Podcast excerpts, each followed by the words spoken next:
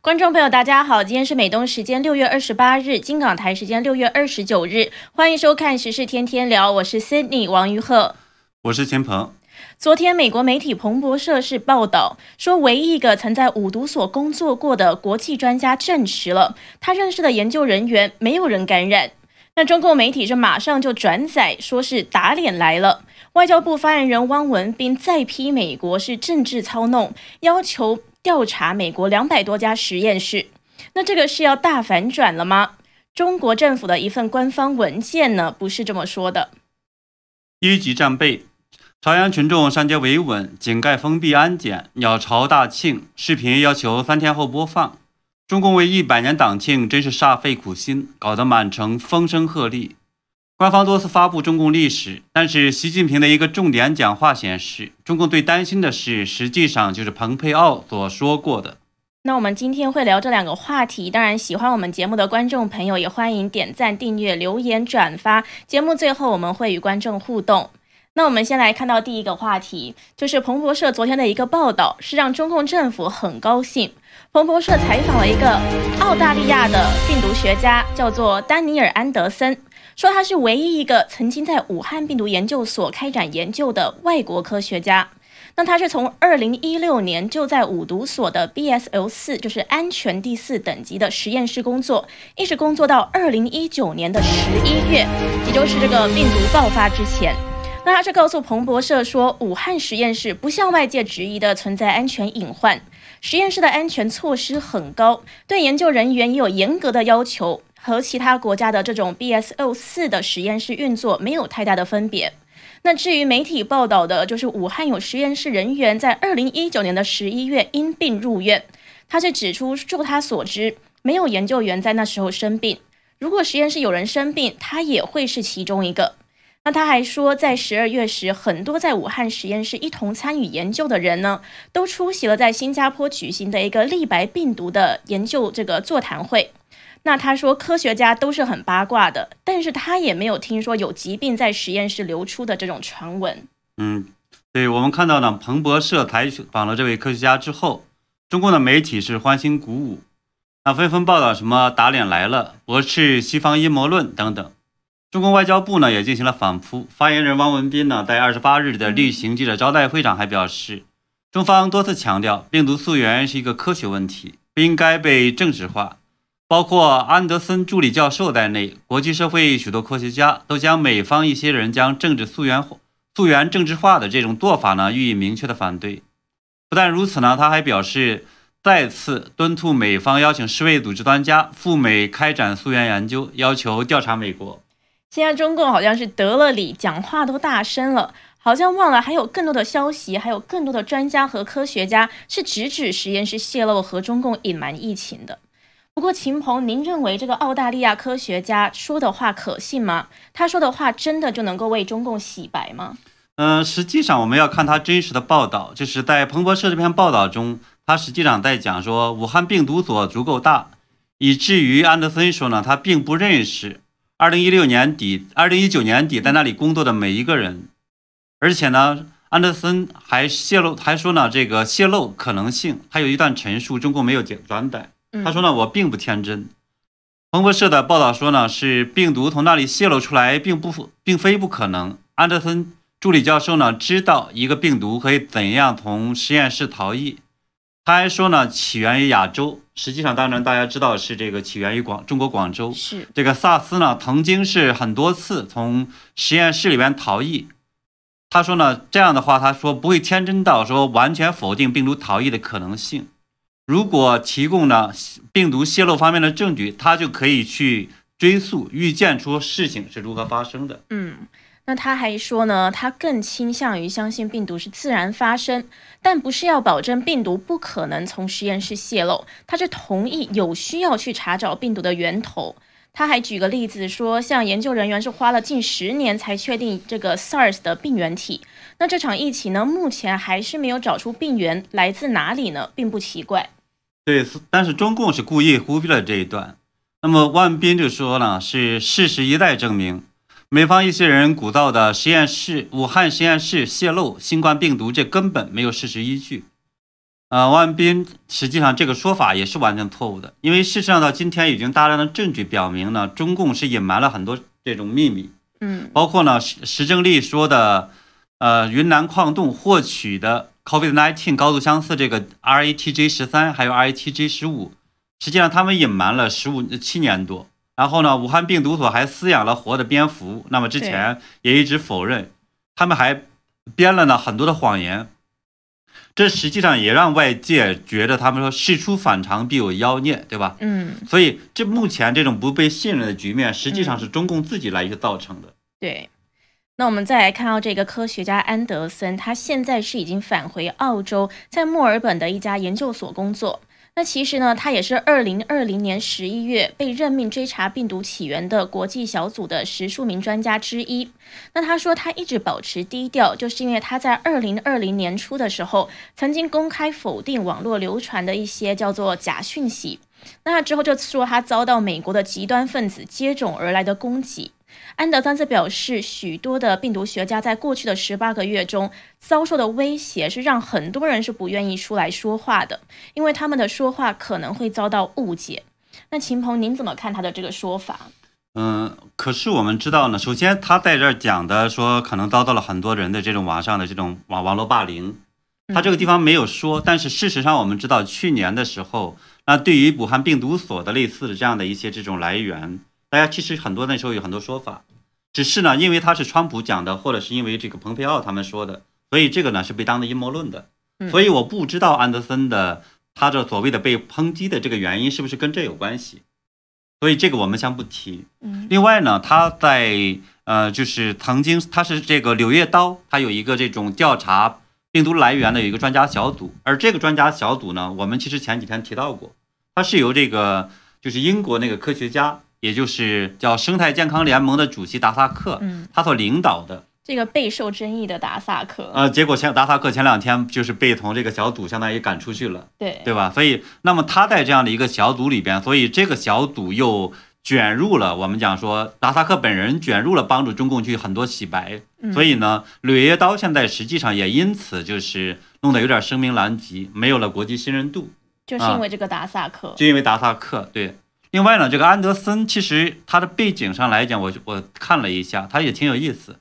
他的博士生导师呢叫王林发，嗯，这个人呢是呃我们曾经呢是和武汉病毒所他是有这种合作的。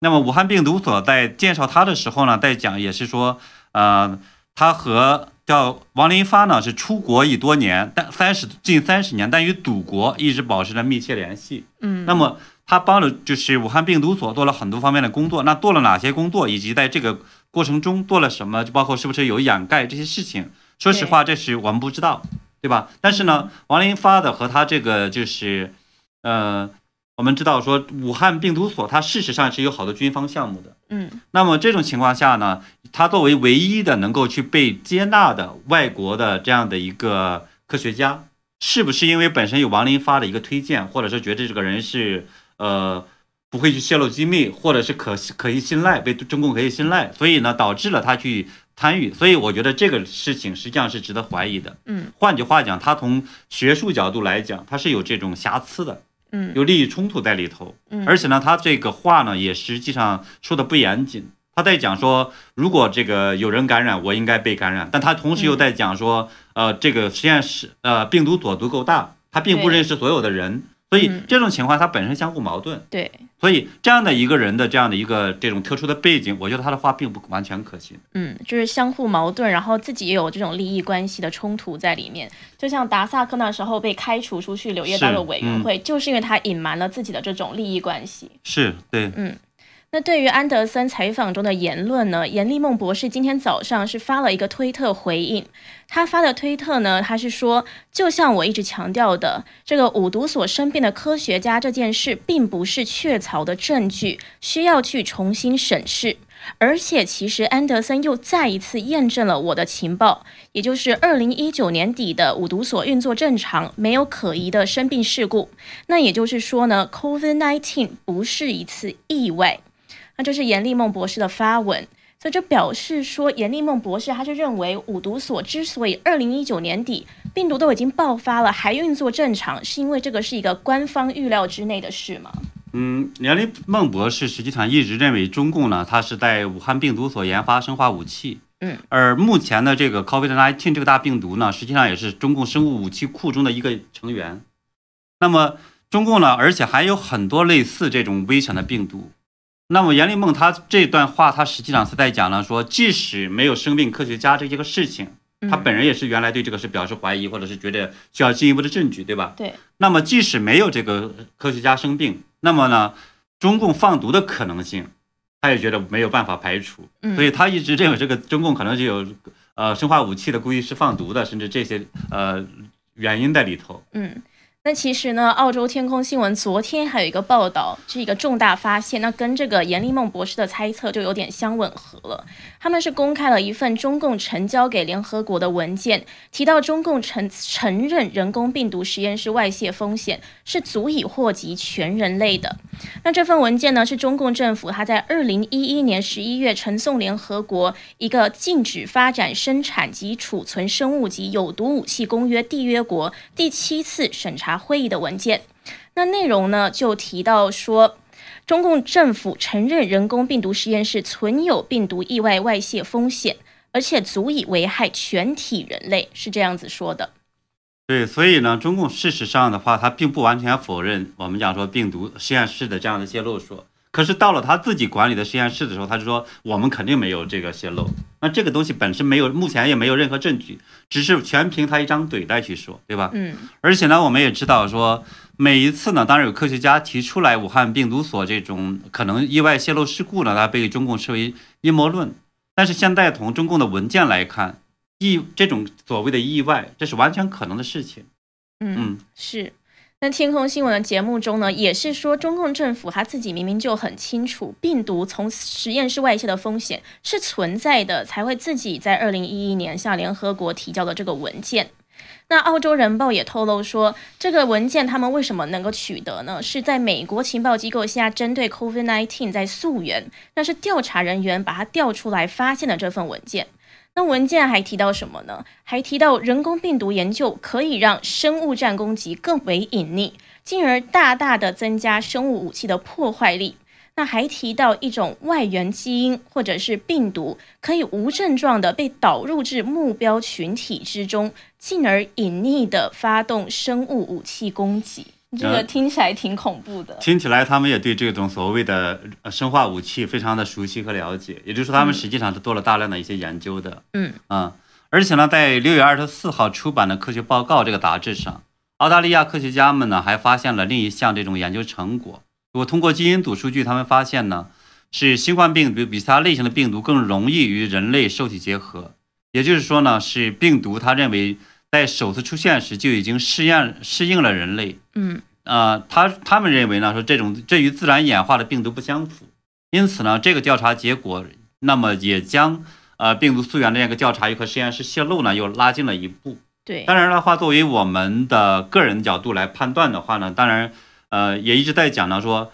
实际上还有另一种可能，就是说中共也许不见得是完全编辑了这么个病毒，嗯，但是呢，他很可能把这个病毒作为保密研究，就像矿洞，假如说他就是当时获取了其中一个，对吧？对。后来他不断的研究，不断研究，但事实上他一直秘而不发，他不见得是完全是改造过的，嗯。所以呢，这种情况下其实也带来一个问题。那么，即使不是说人工编辑的，或者是我们叫基因组成的，那同样的存在泄露的问题。对，所以我也注意到关文斌呢，在去否认的时候，他只是在讲说我们就是没有这种什么呃人工制造的痕迹，所以如何如何。所以他其实否排除了另一种可能。嗯，所以我不知道他是故意排除的。还是怎么回事儿？嗯，就这两个其实是可以并行存在的。就算病毒不是人工编辑的，可是也有可能从实验室泄露。是这样，对。嗯，那现在对于病毒的起源是有了越来越多的发现。那当然，大家都希望真相能够早日的水落石出，才能够有效的遏制疫情，挽救生命。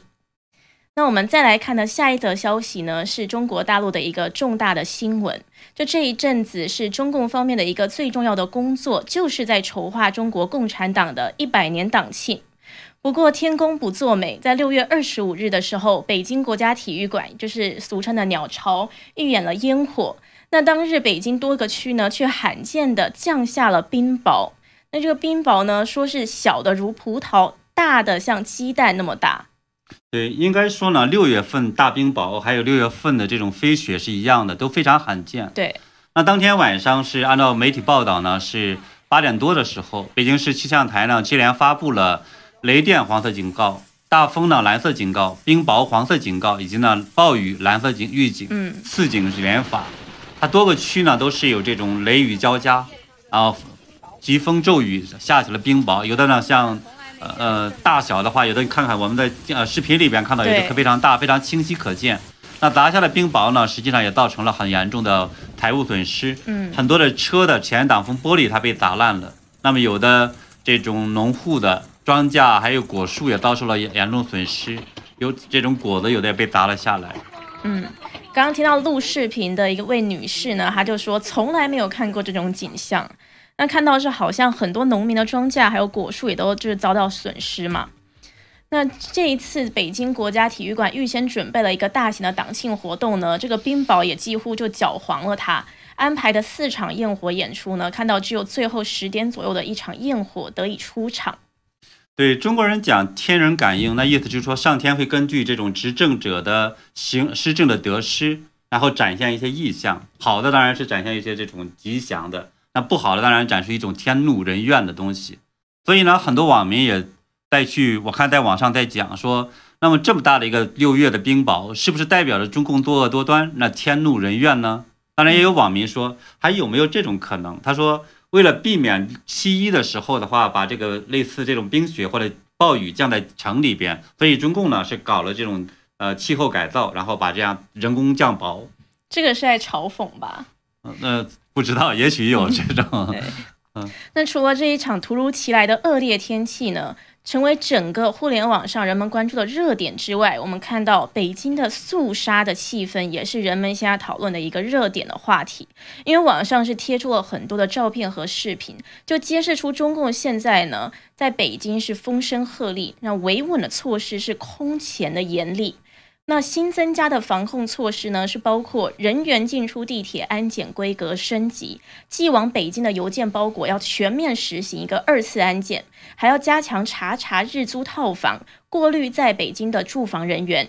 那包括北京的九个区禁止放无人机、航空模型、风筝、气球、孔明灯，甚至于这个通州区的鸽子这些鸟类呢，也禁止放飞。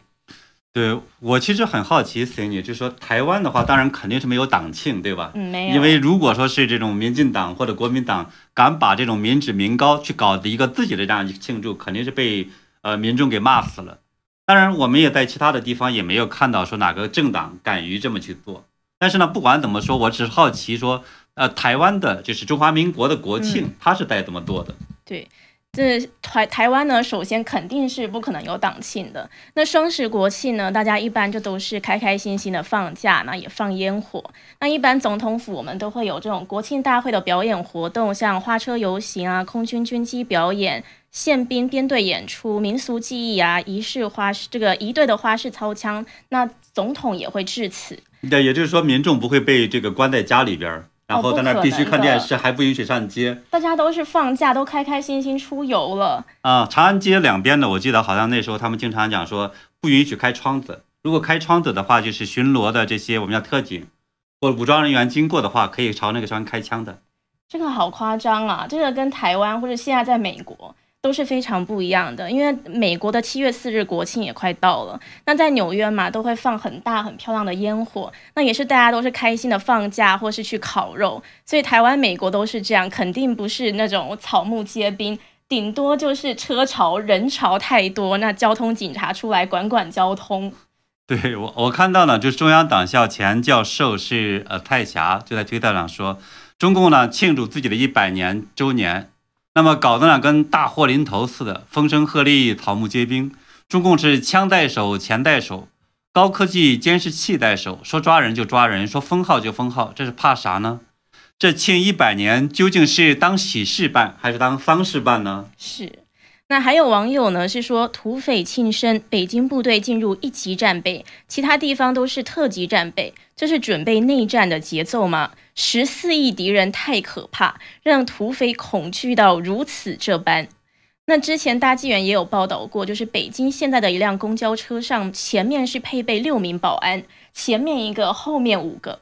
还有北京的大街，除了增加很多的牵着警犬在街市巡逻的警察之外，官方还组织了很多民间是带着红袖章的人员，在这个社区协助当局监控进出的市民。我在推特上还第一次看到了传说中的这个叫朝阳群众这样的一个视频，还有一些图片。那么结果网有网推特网友就在讲说，以前的东厂西厂，今天的呢朝阳民众、朝阳群众。这才是真正的中共的这中共版的与时俱进呢。嗯，这是现在看到的这个视频。是对。那网络上还有人是抛出了一个视频，就显示说，现在北京市民还有管理部门通话，是知道说现在规定是禁卖菜刀，北京人买菜刀要到七月二日之后才可以到手。我们来看一下这个视频。那个，请问您这是王麻子菜刀那个专卖吗？哎呦我的妈呀！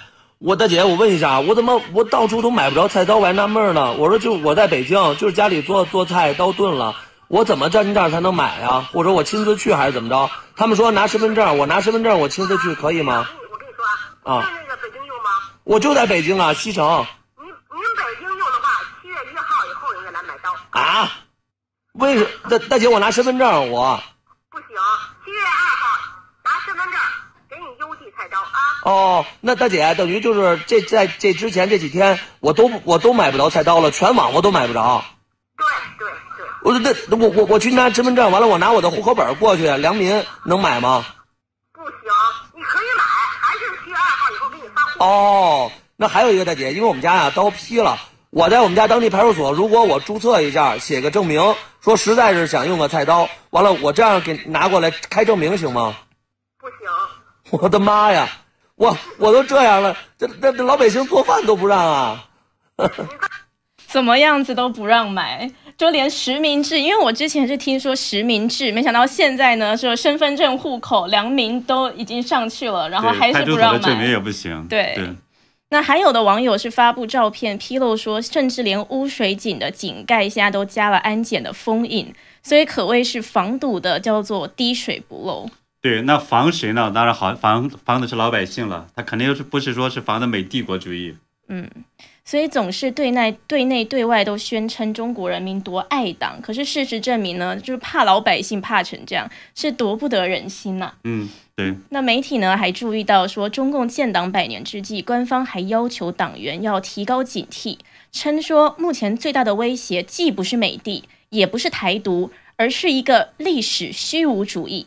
那中共网信办呢，还开设了一个举办的专线、举发的专线，就是提供民众去举报这种历史虚无主义者。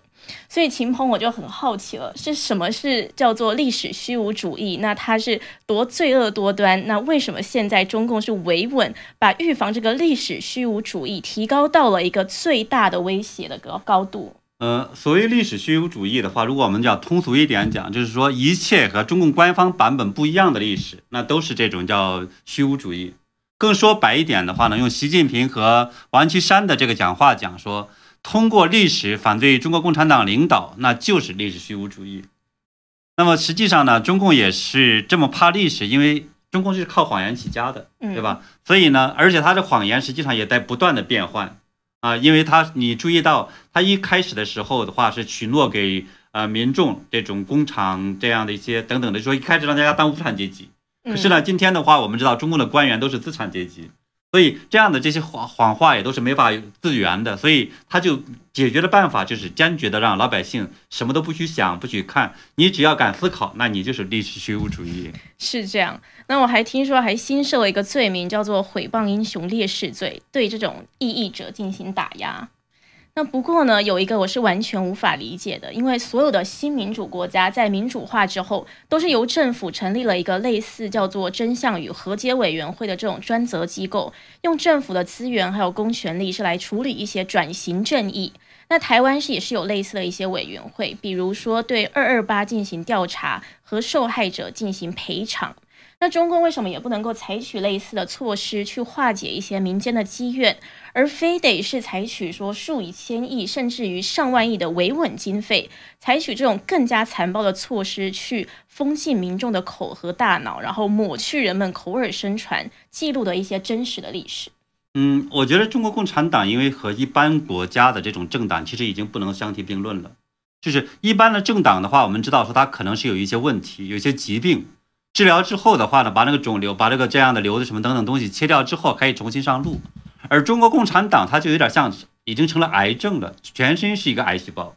所以这个时候呢，如果说他把中我们把中共的历史翻开，那就会发现这实际上就是一个魔鬼集团。不仅他的这个创始人马克思是一个邪教徒，他信仰撒旦教，写的那些书，他把他自己叫什么呢？叫 shit shit 啊，对，就说他。他认为那就是完全是垃圾，而我们知道说撒旦教他的唯一目的是什么呢？就是诽谤神和神的这种造物，也就是人类。所以这种情况下呢，就是他当然造了好多这种编出来的东西，目的是让人家让人类相互斗争，推弹这种传统的文化。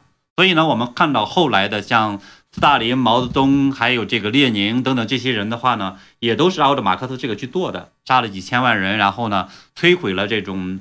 敬天爱人的传统文化，所以呢，它实际上是一个反人类的这么一个政党，这是好多人是实际上没有完全去理解的，嗯，只是认为说哦，原来他说的好听的，后来是呃大家遵守的或改正错了，事实上不是，恰恰是因为他这个政党这种思想的邪恶，所以你发现每一个搞共产主义、社会主义的国家就没有一个好的，是，而且呢，如果说我们还打开这种中共的历史，还会看到它这是一个卖国集团。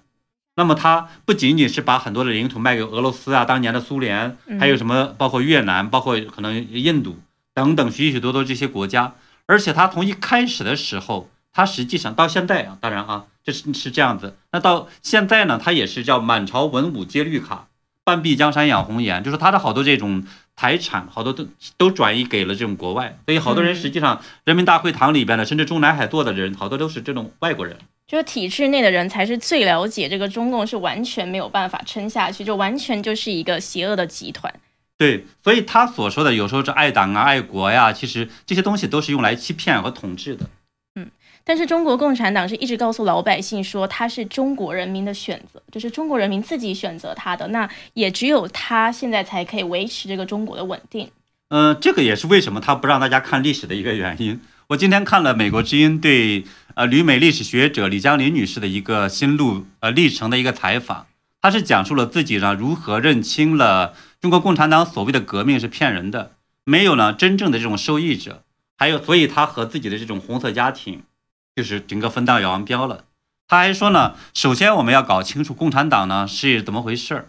他说中国共产党是在共产国际的帮助下建立了，共产国际就就在当时的苏联就派了一个人。叫做维京斯基到中国来帮助建立这个中国共产党组织，而且建立时间是什么呢？一九二零年的春天。那么俄部远东局就是，呃，在成立之后，那么就负责在中国还有其他的这些远东国家建立共产党工作。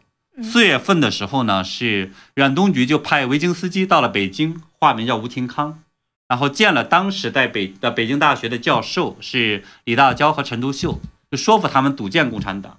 所以呢，李嘉林女士就说呢，她实际上共产中国共产党不是民众自发形成的，而是一个彻头彻尾彻尾的，现在大家经常叫叫做外国代理人，就他才是境外势力，境外地地地道道的境外势力。所以呢，他从一开始一直到这个延安时代，甚至到后来和这个苏联分道扬镳的打起来的那个时候，七十年打起来的时候，他实际上一直是中附属于共产国际的，或者是有那个非常大的一些变化，一直一种关联，对吧？到今天他也为什么怕这个？我们叫普京怕这个俄罗斯，因为太多的黑历史被人家掌握在手里边，所以呢，那个时候他是中共的很多重大的决定、人事变化，还有所谓的长征，都是经过共产国际去批准的。所以李江林女士就讲了说，历史告诉我们，中国共产党呢不是人民的选择，是共产国际呢和那么一小部分中国人投靠了一个国外组织。对中国当时的政府进行了一次军事上的颠覆，在这个颠覆的过程中是造成了无数的生灵涂炭。那的确是，就包括现在的隐瞒的疫情，也导致不只是中国国内，全世界都生灵涂炭了。是这样，对，就真的是不仅是卖国，而且制造了很多的人间悲剧，那是杀戮无数。所以难怪呢，就不敢让人们去翻看了解历史，就把一切的质疑者都称叫做历史虚无主义。对，而且的话，我们也知道说，今天中国的中共的官员谁信这个马列主义那一套？说白一点，都是用来骗人的。嗯。那美国前国务卿蓬佩奥他就说过，他说中共领导人习近平是一个破产的极权主义意识形态的真正信奉者。那他还一针见血地说，相比害怕于任何的外国敌人，中国共产党其实更害怕的就是中国人民的诚实意见。嗯，对，这是他去年的时候呢，在尼克松图书馆呃之前的这个演讲中说的，我觉得他觉得非常好。因为中我们看到现在中共呢是在搞一百年这种党庆，把十四亿人呢当是敌人在防，对吧？所以是还拼命的对呃民众呢封杀对历史的了解、反思，以及呢对社会的这种评论、批判所谓的历史虚无主义。原因就是因为他害怕中国老百姓是真正的去觉醒。所以呢，要这么来看的话，中共最薄弱的地方，实际上就是他是因为他靠谎言去打扮成了一个魔鬼。抹去谎言，那中共肯定会土崩瓦解。嗯，所以像蓬佩奥这样子清醒的人，就会越来越清晰的是一直把中共和中国民众分开，把中共和中国人民分开。那中共最害怕的呢，其实也就是这个。对，所以中共在讲呢说，呃，所以所有把这个中国、中共和中国人民分开的，都是什么什么东西给批判一顿。所以这为什么最痛恨这种蓬佩奥他们的一个原因啊。因为中共也是在长期搞洗脑，让人们党国不分，而且可以继续呢，是它叫做根植于中国人民中，就像那个毒瘤，嗯，或者是癌症一样，扎根于这种老百姓身上，去割韭菜，去喝老百姓的血。所以呢，一旦世界发现它是一个魔鬼，是一个邪恶的政权，彻底抛弃它的时候，其实它也就末日就到了。嗯。那当然还有像您这样子的，是真正的爱中国的人士，因为您也是中国人嘛，那是真正的爱中国，那就用自己的力量是一直在传播真相。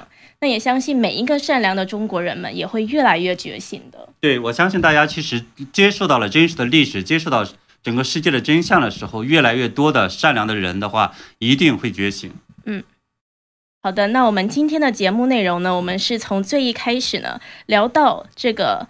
彭博社报道的一个报道呢，是说一个叫安德森的科学家，他是出来说，之前呢他在五毒所工作的时候，没有研究人员感染。那中共外交部发言人呢出来的打脸美国，就说美国是政治操弄等等的，还说要调查美国。那这是要大反转了吗？我们后来的分析呢是说不是，而且有一个中共政府的内部文件呢也不是这样子说的，所以我们刚刚是做了一个分析。那之后呢，我们是提到了现在的党庆在北京的街上呢维稳是搞得风声鹤唳，那是草木皆兵。所以呢，我们也讲到了之前蓬佩奥所说过的一个话呢，就是证实了现在在发生的事情。那当然呢，也是一样，如往常在节目的最后，我们来和观众互动一下。看一下新唐人电视台上面的观众的评论，有一个观众 Even Chan，他是说希望更多的中国人看清共产党这个邪党。嗯，还有他还说共产党统治下哪来的和平稳定？所以就只有表面的这种维稳。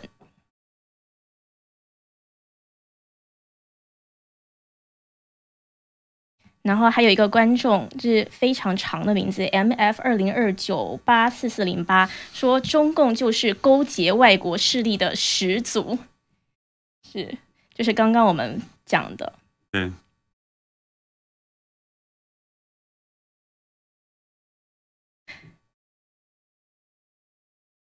对，还有网友感叹呢，叫明路是说，然而可悲的是，现在很多国人被洗脑洗的彻底。呃，所以这也实际上我们希望呢，我们的看我们节目的这个观众朋友的话，也把您所了解的这个真相的话呢，告诉给您的朋友、家人，让他们更多的人清醒过来、觉醒过来。那我刚刚看到这个香格里拉网，我们的忠实的观众在祝我生日快乐，真的非常的谢谢。不知道他怎么知道我是明天生日？对，因为现在台湾呢已经到了，嗯，所以非常的谢谢，真的不知道他怎么知道的。